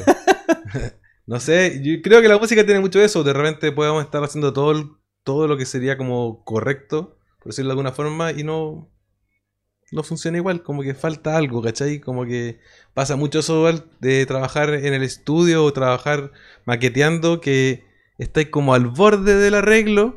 Suena bacán, pero no te convence y de repente no sabéis ni cómo ni cuándo apretaste dos, tres clics, tres botones ¡pa! y la weá empezó a sonar. Mm. Y estaban todos viendo el celular y de repente están todos mirando el computador. Oye, weón, ¿qué, qué, qué hiciste? Oh, ¿por qué suena así? ¿Qué hiciste? Oh, ¿Por, qué tu, weá. por qué tu gato pisó esta tecla? Claro, pues. El gato va en vivo. claro, el gato pianista. No, no pero es- aunque suena ridículo, es un poco así. Como que me imagino que en lo que es edición de video y otras cosas es lo mismo. Es como te pasas en un grado del tono y como, oye, en verdad a mí me gustó, weón. Claro. ¿Cachai? Y Tener algo diferente. claro, eh, no sé, creo que siempre lo mejor es, es probar y probar, probar más a que como, como restarle, encasillarse como tiene que ser así, la no sé. ¿Cachai? Creo que es mejor ¿Y cómo- pasarse de colores que quedarse corto. ¿Cómo han sido estos procesos de grabación de disco? Eh, ¿Les ha ocurrido que de repente algún productor o, o- o el mismo ingeniero en sonido les dice, no, sabéis que este tema en particular como que no va con los otros temas? O, Claro. o, por ejemplo el orden de los temas que ustedes los tenían, que también es muy... eh, Claro, eh, pasa, el, ¿cachai? el cuerpo del disco. Eh, claro, eh, tema 1, 2, 3, 4, sabéis que el tema 1, no, déjalo al 4 y pásate este para el 1, ¿cachai? ¿Cómo, ¿Cómo ha sido ese, ese proceso también? Porque Mira, la- disco a disco es diferente. Sí, y sobre todo nosotros que a los que nos siguen o pueden escuchar ahí en, en las plataformas, eh, tratamos de cambiar el sonido de un disco a otro, no es como así, oye, que suene igual a esta wea, así como que ya, bueno, probemos otra cosa. Eh, bueno, en nuestro caso, personalmente, nosotros nunca hemos trabajado con un productor externo, siempre hemos producido nosotros mismos autoproducción. Eh, quizás por falta de recursos, quizás por otros motivos, pero, pero nunca hemos podido trabajar como con un productor externo. Y en general, siempre hemos tenido muy buena onda con los ingenieros como te decía, súper importante el proceso de juntarse antes, escuchar, conversar, lo que tú crees de la música, lo que él cree de la música, compartir un par de canciones y, y como empezar a encontrar una sintonía, porque pues cuando tú le digas que quiero que la batería suene así, él lo entiende y no está pensando en otra cosa. Entonces eso es como para mí es lo más importante. Pero o no saber llegar a ese sonido, ¿no? Sí, pues porque a veces uno... Qué loco, ¿cachai? Sí, pues tú decís, quiero que la caja suene así, pero tu palabra no refleja nada, ni técnicamente, ni... Entonces como que es un poco así, complicado. ¿qué es así? Claro, ¿cachai? ¿Qué es lo que te gusta de ese así? Que está agudo, que está reventado, que está aquí... No sé, entonces... Igual es un proceso de uno mucho también aprender a saber cómo quiere sonar, cómo quiere que suene su caja, cómo quiere que suene su teclado, su voz, ¿cachai? Después ya cuando estáis más metido te empezáis a imaginar el tiro, aquí está va paneada, esto va aquí. Mm, pero, pero es como una habilidad que hay que desarrollar, es como un sentido del oído que es como, el, aparte del musical, de las notas, es como el de la frecuencia, esto va acá, esto va acá. Eh. Paneate esto, déjalo acá, déjalo allá. Pero tú has estudiado sonido, así que sabéis perfectamente. Entretenido e interesante. Y infinito. Infinito infinito, literal. Hermoso, ¿no? Que hay loco. Sí. Que hay loco. Puedes estar días mezclando la, misma parte, dándote vuelta en, en un par de segundos, güey. Que hay loco. Es una locura. Eh, y es precioso, además. Es precioso. Los sonidos que se generan es abismal. Más si estás en las teclas de unos sintes tan poderosos, ¿cachai? Las posibilidades son letales. Sí, sí. Literal. y, bueno, dentro de esto de eh, generar los discos, ¿cierto? ¿Cómo ha sido, eh, ya vimos más, ¿cierto? Desde, los instrumentos, maquetación, eh, grabación, ¿cómo ha sido el proceso una vez que ya el disco está listo para ustedes de difusión de, disco, tanto como por ejemplo agendar fechas, ¿cachai? Girar, que ya tienen obviamente fuera del país ustedes, ¿cachai? girar, agendar fechas, eh, hacer promoción, ¿cachai? ¿Cómo, cómo, ha, ¿Cómo, ha, sido para la banda esa, esa experiencia? Eh, ha sido obviamente súper progresiva y ha ido variando año a año y a medida que vamos... Eh, que vamos teniendo más experiencia, va, va, cambiando. Por ejemplo, el disco que a favor de la noche pertenece al disco que es homónimo. Ese disco lo grabamos en estudio CHT con Angelo Marini de ingeniero eh, a cargo y lo masterizó el famoso Chalo González. En Chet Studios. En Sibo, exactamente, aquí cerca, más o menos cerquita. Sí, Ñuñoa cerca. claro. Y, y ese disco como que Oye, ahí se nos abrió muchas puertas. High performance level se tiraron ahí. Sí, fue una decisión grupal, así como... Bueno, por ejemplo, tú que preguntabas por los procesos de grabación, fue súper loco porque para ese disco gastamos, por ejemplo, la misma plata que gastamos en el, quizás en el disco posterior. Y ese disco, como fuimos a un estudio de primer nivel, con eh, ingenieros de primer nivel, con masterizados de primer nivel, lo grabamos en dos días. Todos los instrumentos. Grabamos todos juntos, eh, sin la voz, y después se, grabó la voz, así como, como la vieja escuela, porque no nosotros no, hemos trabajado mucho con metrónomo, sino que preferimos como la dinámica del grupo. Por eso te decía, harto ensayo, harto se atrasa, se adelanta, pero le da como un Luego así como un toque más yacero, más en vivo, más... Un eh, toque más humano. Eso. Y claro, pues ese disco lo, estuvimos, lo grabamos en dos días. Fue así... ¡Pam! Llegamos ensayadísimo y lo hicimos todo, todo más o menos rápido. Y después el holograma lo estuvimos grabando cuatro meses en un estudio. Pero claro, fuimos un estudio de otras condiciones, que era de nuestra región. Dejamos todo seteado y íbamos y probábamos y grabamos, no sé, 20 pues, veces el mismo solo hasta que buscaste uno que te gustó. Como que igual eh, es entretenido ese contraste, pues como de estar ultra reducido a tener mucho tiempo. Las dos al final te dan problemas. Al final, claro, nos pasaba con uno de los integrantes que no paraba de grabar y le decíamos, pero ya, weón, abúrrete, pues, si ya está. ya no le vaya a dar más vueltas a la cuestión, si ya lleváis tres meses. Eh, y así, pues. Y ya después para el último fue un proceso más, más equilibrado. Fueron dos semanas, no sé. A mí me gusta igual el estudio, pero me gusta más el trabajo previo. Creo que igual que al estudio hay que llegar claro. ¿Cachai? No... Aparte, nosotros no somos una banda grande que puta que podamos pagar y pagar días y días y días, ¿cachai? Entonces, en ese aspecto, para mí creo que es mucho mejor trabajar con llegar bien preproducido el disco, en el fondo, ¿cachai? Llegar y grabar. Sí, ojalá y también los últimos meses eh, grabar los ensayos y escucharlo, en el ensayo del martes, cómo está esta versión, el jueves cambiamos, oye, me gustó más este arreglo, hagamos este arreglo y darle así no va a sonar profesional ni nada porque es un ensayo, pero te va a ayudar a, a, Tener enten- una a entender tus propias improvisaciones y cuáles te gustan más y te, y te va dando en el fondo como una idea de qué es lo que querías más en la canción. po. Claro, y el feeling mismo de cada uno de los temas. O sea, Sí, el mismo arte del disco, ¿cachai? Desde, ¿sabéis qué? Eh, esto me produce esta sensación, en este tema me genera esta otra sensación, ¿cachai? Que la raja también Sí, po. poder ver eso. Sí, sí. Bacán. La raja. Muchachos, ahí en el Twitch, mire, dice, cuando estábamos hablando justo de los ingenieros en sonido, dice, hay ingenieros en sonido que no conocen la luz del sol. La, la verdad que sí, weón. La verdad que sí. Hay muchos muchachos que están ahí en las perillas y no salen, weón. Es un muy buen, ese- muy buen a ese álbum. Lo tengo en CD. La raja, weón. La raja. ¿Qué la raja? ¿Sí, o no? Sí, bacán. Bacán. La gente ahí que está en el Twitch te, te sigue, lo sigue, po, obvio que sí. Pregunten lo que quieran, pregunten lo que quieran. Muchachos, vayan ahí tirando preguntas, nosotros los estamos leyendo, estamos en vivo y en directo haciendo nuestro capítulo y episodio número 37 junto a Andrés Sánchez, tecladista por supuesto de Travis Moreno. ¿Qué te parece si vamos a escuchar eh, algo para que sigamos con, con esto de Travis Moreno y, y vamos ya enfocando la música, lo que hacen ustedes por supuesto? Si vamos a escuchar algo de Fantasma, ¿cierto? No sé si quieres comentarlo que, para que la gente se prepare. Eh, sí, eh, Fantasma pertenece a Umbral, que es el último disco lanzado el año pasado. Y eh, guarda la particularidad que es la primera canción de, de Travis Moreno en que, por ejemplo, parte solo batería, o sea, perdón, eh, teclado y, y voz. Y que es como, tiene un comienzo como bien desnudo y espacial. Y no está como la banda presente todo el tiempo. Y al final sí aparece la banda con toda su, su potencia característica. Mira, antes de ir al tema, nos dicen ahí en el Twitch para que quede hilada también esta pregunta. Eh, ¿Tu canción favorita del homónimo?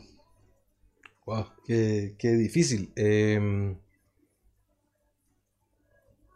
em, creo que Desaparición de una familia, que al igual que con A favor de la noche que escuchamos, es un poema original de Juan Luis Martínez, el poeta chileno de Villa Alemana. Y creo que esa es mi canción favorita del disco homónimo. Bacán, bacán, bacán, bacán. Entonces, eh, sin más, vamos a escuchar Fantasma eh, para que sigamos disfrutando de Travis Moreno y todo este tremendo sonido que nos vuela la mente. Vamos, muchachos. Ácido ocular.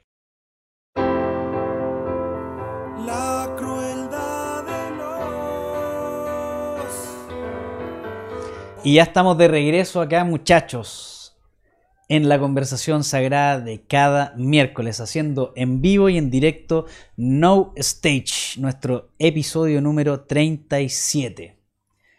Quiero saludar nuevamente a nuestros queridos amigos de Marley Coffee, un café para todos, a nuestros queridos amigos de Rockaxis, ahí está el rock and roll, muchachos, y también a nuestros queridos amigos de Latin Wave. Ahí está el Sport Action, todo el surf skate y el snowboarding lo pillas en Latin Wave, por supuesto. Síganlo en sus redes sociales. Vamos ya acá al headquarter de Amplify Latam en vivo y en directo, haciendo este el cuarto bloque ya, nuestro segmento al hueso con Andrés Sánchez, tecladista de Travis Moreno. ¿Qué, qué, qué fue lo que escuchamos ahora? ¿Qué, qué le podemos comentar a la gente de, de lo que acaba de, de pasar acá en No Stage? Eh, Fantasma es una canción que, como te decía, parte de una atmósfera muy tranquila, muy como, como íntima, como, simplemente un piano y una voz, y que termina en, en una explosión con una, con una métrica extraña y un, un poco unas progresiones medio yaceras, con, con teclados como bien ochenteros y digitales. Eh, de, a mí es una de mis canciones favoritas de- del disco Umbral. Me, se la recomiendo a que la escuchen. Sobre todo el final explosivo de la banda. Eso. Mira ahí en el Twitch dice em, otro temazo, por supuesto, todos temazos. Flipo. Qué bello, qué ganas de escucharlo en vivo. He quedado calvo, bueno, yo también. Antes de la conversación, comentaba acá con Andrés, que acá invitamos bandas letales, invitamos a bandas que te vuelan la cabeza. Y a mí, literal, me volaron el pelo y todo, la cabeza, siempre. la música estremece. Y, estremece cuando, cuando es buena. Eso, eso pasa. Así que, obviamente, bacán por, por todo lo que han hecho. Así que. Muchas gracias. Sigamos adelante con este nuestro bloque de conversación. Vamos. Y acá tenemos eh, preguntas, un set de preguntas preparadas que nuestros queridos amigos de Amplify nos, obviamente nos, nos van preparando capítulo a capítulo. Vamos a hacer preguntas rápidas y respuestas como tú quieras tomarlas. Vamos. Eh, en este segmento al hueso vamos de menos a más. Preguntas simples y luego ya se va complejizando la cosa. Vamos, vamos. Eso. Entretenido. Vamos, vamos, vamos. Em, ¿Cuánto calzas? 41. ¿Marca de zapatilla que usas ahora? Sketchers. Buenísimo. Em, ¿El pan tostado en la mañana con mantequilla o con mermelada? Idealmente con palta o con huevo. Ah, letal, buenísimo. Espectacular. Voy a... Sobre eso que contestaste recién, eh, ¿has comido alguna vez el huevo con limón? Eh, no. Ahí te la recomiendo. Ah, soy fanático del limón, así que vamos a probarlo. Baila con huevo, ¿cierto? Lo, lo tienes listo, lo sacas a la mesa donde su limón. Mira. Pancito tostado, con mantequilla si quieres. Espectacular. Vamos a probarlo. Lo recomiendo ahí en Stage, muchachos. Para el desayuno de mañana. Eso. De campeones. Eh, top 5 de discos de la vida. Guau. Siempre complicada pregunta. Eh, chucha. Eh, no, me, me cuesta mucho este, ranking. Últimamente estoy muy pegado con, como te decía, esa banda Bad Bad Not Good. Ajá. Me gusta mucho su disco número 4. Lo encuentro así letal, obra de arte total.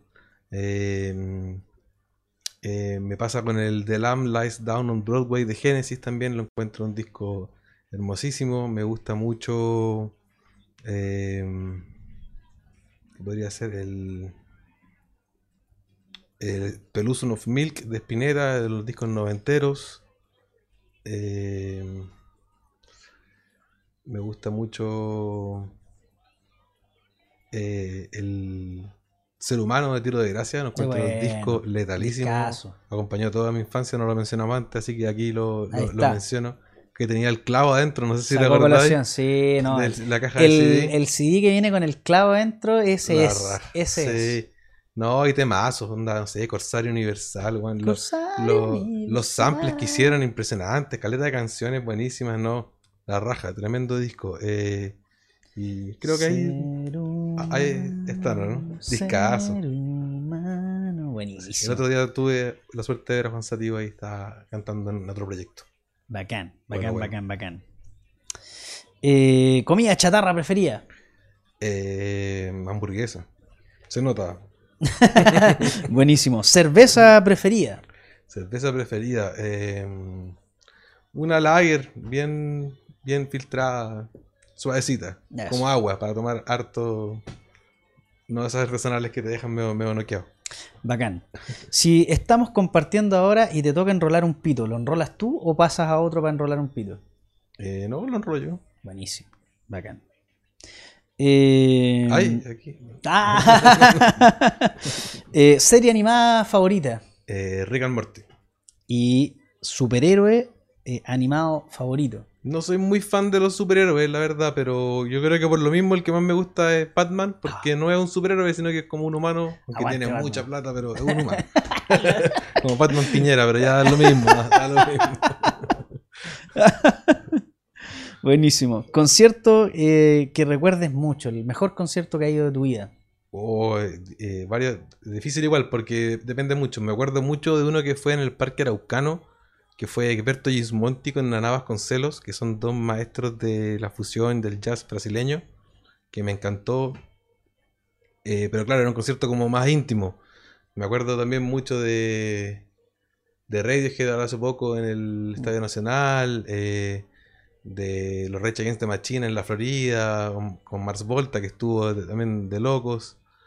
Mm, tuve la suerte igual de ver a Charlie y a Spinetta en, en un Cosquín, que también es una experiencia como para quedar para atrás, claro, así los argentinos, le, les coreaban todo, entonces era como, wow, impresionante, ¿no? Como soy bien melómano, he tenido la suerte de, de ir a buenos conciertos y perseguir los viajeros Vijanco, que he visto a muchos maestros, así que agradecido y ojalá que se pueda. Lo único que no vi y que quedé con la espinita fue a los King Crimson, que vinieron hace un par de Ah, años, sí. porque las entradas estaban brutalmente caras y se agotaron rápido y fue como, ya no, no importa. Una, Voy de tramoya. una tristeza más en la vida, ¿no?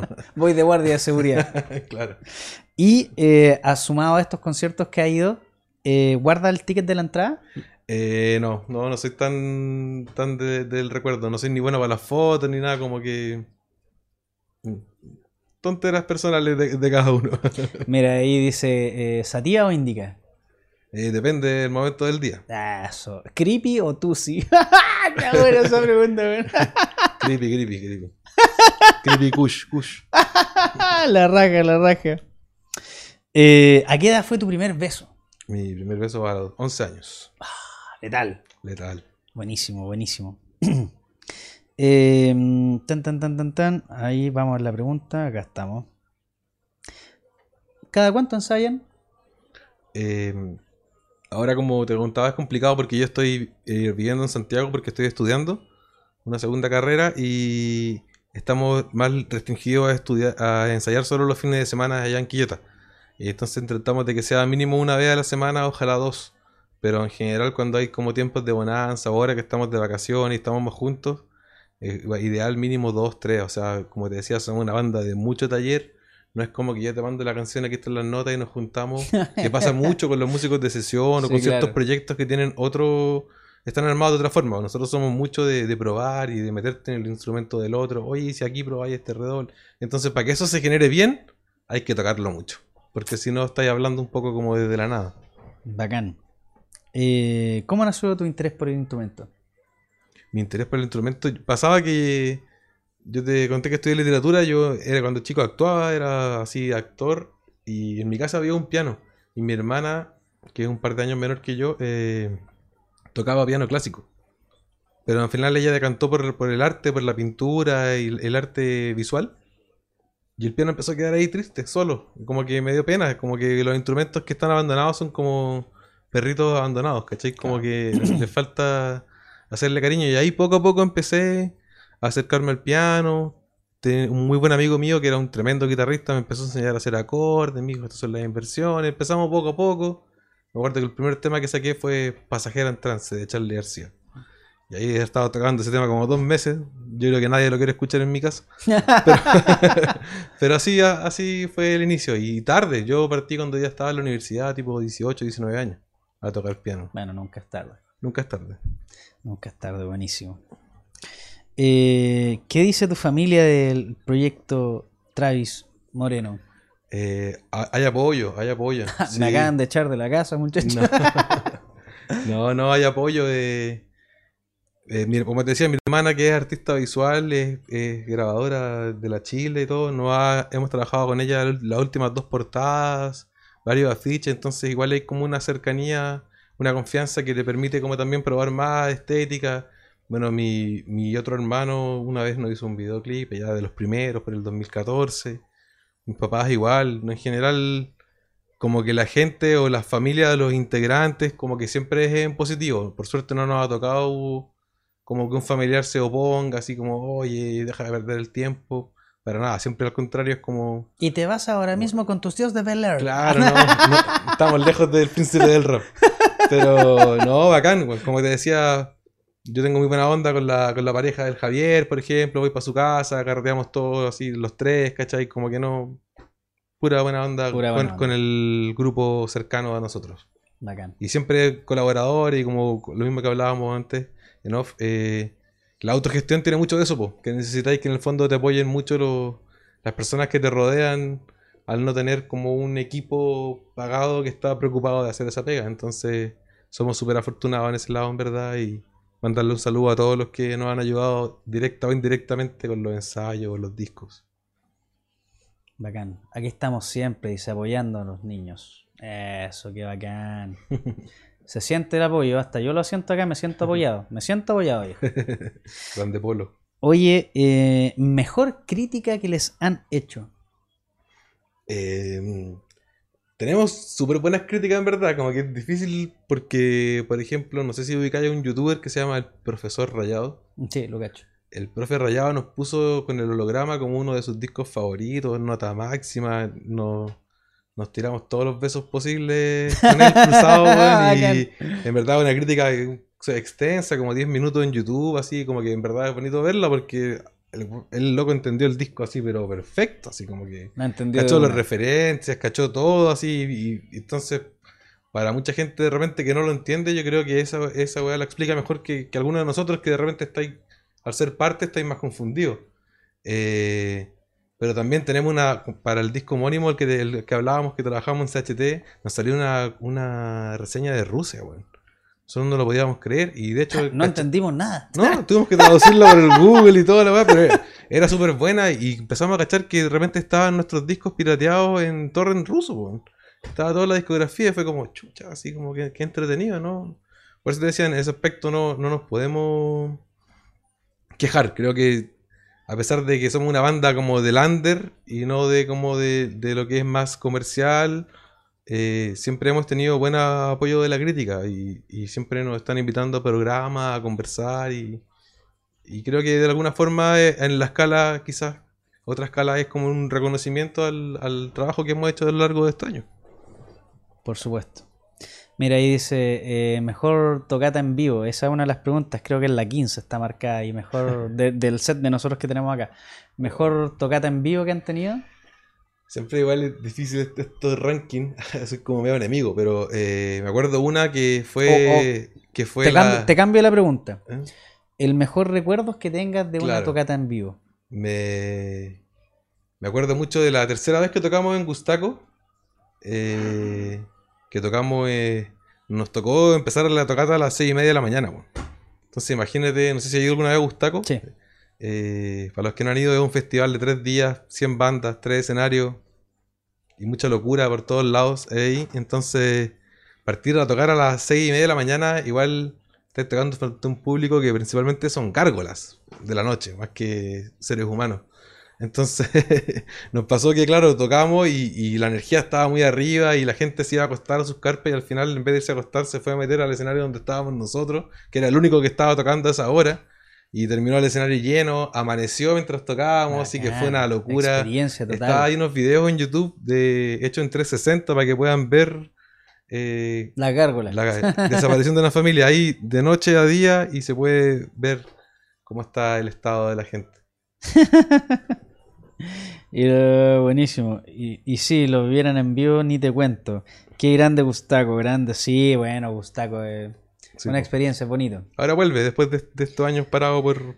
¿Cuántos tuvimos? Por la ¿Tres años? Eh, Claro, creo que el último fue el 2019, ¿no?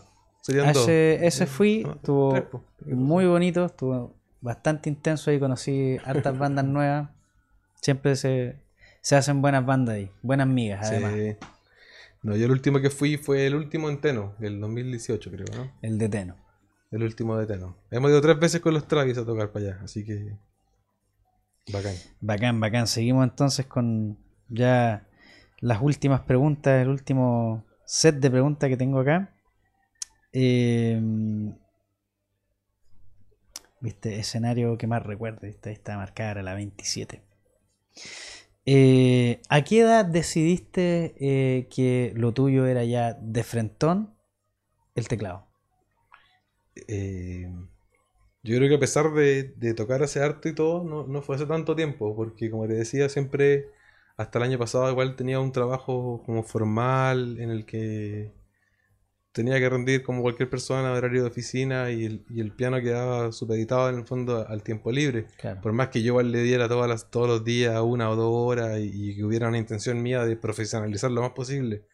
Pero creo que el año pasado, cuando renuncié a mi trabajo en, en julio del año pasado, ya fue como, ya, pues, The Real. claro, así como ahora nos levantamos y no tenemos nada más que hacer que, que tocar piano. Pues, bueno. Entonces, hagamos algo bueno. pues. Hagamos. hagamos algo bueno. Sí, pues. Bacán. Em, últimas dos preguntas ya. Hemos pasado de preguntas simples a preguntas compuestas. Esta, esta viene peluda, parece. Mejor anécdota de un show. Creo que esta de las 6 de la mañana está buena. Está buena. Pero esa es una vivencia, alguna, alguna anécdota así como que no sé, weón. eh, alguien se les tiró encima o se te apagó, weón, no se te cayó el teclado. Me cáchate, me acuerdo una para contar una, una, que, una que me pasó de público. En Talca fui a ver una, una tocata en el bar Liverpool de Talca y tocaba una, una banda en donde iban con un teclado eh, los como mutantes y justo estoy en primera línea escuchándolos y el tecladista emocionado y de repente se le da una pata del teclado y el teclado se va a caer así, weón, de punta, ¿cachai? Y todos así como helados y en fracción de segundo, weón, como que me tiro al escenario así, ¡fuapa! Ah, bueno. alcancé a agarrarlo, ¿cachai? Y el tecladista siguió tocando la canción así, weón. con- Bueno, y, y yo así como, weón, Buena, afirmando, apoyando, ¿cachai? Entonces, Héroe, héroe, pues bueno, ahí, héroe, héroe Héroe de sin capa. Héroe, sin capa. Y los cabros ahí tocando su, su psicodelia máxima. Así que esa es una talla, no sé, una hueá como esa. O algo similar. Eh, claro, no sé, me acuerdo varias. Me acuerdo, por ejemplo, una vez que eh, estábamos de gira por el sur, ya llevábamos varias noches, estábamos un poquito cansados y nos subimos a tocar. O sea, no, antes de subirnos a tocar medio delante, nos dicen, oye, se cayó el alojamiento, weón. Chucha. no menor, Claro, una entonces no menor. como ya, van a tocar y no, no, no tenemos dónde ir, weón. O sea, como que la mitad del equipo estaban listos y como los otros cabros eran más jóvenes, nosotros con el Javier dijimos, ya, weón, ustedes vayan para allá, nosotros vemos qué weón hacemos. Y nos pasó, de hecho, dos veces en Valdivia. Una terminamos durmiendo en una sala de ensayo en el suelo, weón, al lado del pedal del bombo. Y la otra, eh, al final de la tocata, Javier dice, oye, weón, puta, si alguien nos quiere alojar, weón. Se nos acaba de agradecemos", y la weá. Se nos acaba de caer el alojamiento, cabrón. weón. Y, y salió, pues, weón. Nos fuimos ahí, nos fuimos con la otra banda, incluso que tocó ese día, y fuimos todos a gardear a, A una la baña. casa, weón. Estuvo muy entretenido. Qué No, y así hay muchas, en verdad, pero vamos a contar las más decentes. Buenísimo. Últimas dos preguntas ya. Vamos. Para ir ya finalizando y rematando. Eh, ¿A quién te gustaría ver acá sentado y compartiendo en No Stage? ¿A quién me gustaría? ¿A quién convocarías tú acá a compartir en No Stage? Eh, oh, ya, bueno, a ver. Mm, Carlos Cabezas. Carlos Cabeza. Carlos Cabeza. Interesa- Es un tremendo actor de la música chilena. Tipazo. que creo que siempre es interesante escuchar lo que puede Lo decir. que puede sí, por supuesto. Buen, buen personaje te sacaste. Producción, hacer ya los contactos. Y la última pregunta, o más que pregunta, ¿cómo lo pasaste acá en No Stage? No, súper bien. Espero que tú igual y la gente que nos ha seguido y ha, ha escrito eh, también lo haya disfrutado. Siempre, como decís tú, entretenido hablar de música, siempre con más melómanos y músicos. Entonces al final uno siempre se emociona y al final salen cosas que uno mismo no se da ni cuenta ni sabe ni de dónde nacieron. Así que muy Sin pie ni cabeza. Exactamente. la raja. No, agradecidos nosotros, por supuesto, de primero que todo que hayan aceptado y hayan aceptado, por supuesto, la invitación a compartir. Eh, el tiempo que te das de contarnos y, y- y hablar de anécdotas que son tan íntimas, tan personales, ¿cierto? Claro. Eh, a los muchachos de la banda también, ahí full el aguante. Están haciendo las cosas la raja y siguen así, por supuesto. La gente que está en el Twitch, eh, estuvo bueno el cumpleaños, estuvo bueno el cumpleaños, po, esa, esa es una weá bacán. Estuvo bueno el cumpleaños, faltaron minas. Qué Como bueno, el meme ese de Bill Pap. Claro. Eh, por nuestra parte, agradecerte, por supuesto, eh, todo el equipo de Amplify, el equipo de, de No Stage, La Raja, muchas gracias de, de que hayan, hayas venido y, y estar dispuesto a conversar tan distendidamente. Y nada, el, la cámara y micrófono abierto para ti, para que puedas compartir fechas, compartir eh, redes sociales, compartir eh, mensajes ahí al Twitch, lo, que tú, lo que tú quieras mencionar. Nada, solo invitarlos a que nos escuchen. Nos pueden encontrar en la plataforma que más les guste: Spotify, YouTube, eh, Apple Music, Tidal, la que sea. Eh, no tenemos por el momento fechas programadas. Eh, estamos en un momento de introspección creativa. Siempre los inviernos, a mí personalmente no me gusta tocar mucho porque a veces te esforzáis mucho y hay mucha preparación y llueve, bueno, o hace un frío infernal. Y en vez de las 80 personas que van a llegar, llegan 30 y Mm. creo que es mejor en este tiempo guardarse y tratar de componer, crear y cuando ya de, sep- de septiembre a abril darle lo que más se pueda. Así que esperamos ahí estar pronto en varias tocatas. Sé que se viene por ahí, creo que en octubre, el, el Festival de Persea, que es de nuestro sello. Así que hay, hay harta música por, por delante. La raja. Puro ficha, dicen. Bacán, pues sí, no. Muchachos, eh, nosotros totalmente agradecidos y felices, contentos de haber desarrollado este, el episodio número 37. Les mando un fuerte abrazo a toda la banda, por supuesto, a, a la gente y los muchachos de Travis Moreno, que alto en letal. Vayan, saquen su celular o su computador y busquen, síganlos en las redes sociales, eh, denle me gusta en, en Instagram, denle seguir en Facebook, en YouTube, en Tidal, guarden la música, en Spotify, guarden, así apoyan también y, y escuchen y escuchen música y siempre estén abiertos también a, a proponerse, escuchar nueva música y darle oportunidad a bandas buenas porque en realidad material para escuchar hay harto. Aguante a, a- a todos ellos, a todos aquellos que, que sí se dan la oportunidad de escuchar buena música Sí. nacional. Hay mucho y buena. Eso. No sé. No, no escuchemos siempre los mismos discos. Está bien hacerlo, pero también Salgamos un hay poquito que de la zona darse el, confort. el tiempo, una hora al día, un, cada ciertos días de escuchar algo nuevo. Puede ser que sea un nuevo clásico. gracia, algo nuevo. claro. No, puede ser que se convierta en un nuevo clásico y que esté escuchando esa canción o ese disco los cinco años siguientes. Entonces, ¿por qué el- eh, limitarse esa, esa opción? Claro que sí. Sí, que sí, Como que dice- sí. Perdón, como dice ahí, saludos a Aliro. Grande Aliro. Te queremos. Aguanta el hilo. A little B. Aliro. Muchachos, esto ha sido todo por hoy. La conversación sagrada de todos los miércoles, acá desde los headquarters de Amplify Latam, ha sido el episodio número 37 de No Stage. Muchas gracias a la gente en el Twitch que se conectó y conversó junto a nosotros. Gracias a ti que estás viendo esto tanto en Spotify como en YouTube o en Smart TV de Samsung, la raja. Aguante No Stage, aguante la música chilena. Nos vemos en un nuevo episodio de No Stage el próximo miércoles. Mi nombre es Oscar Jorquera, soy Carocho. Nos vemos, muchachos. Chao, chao.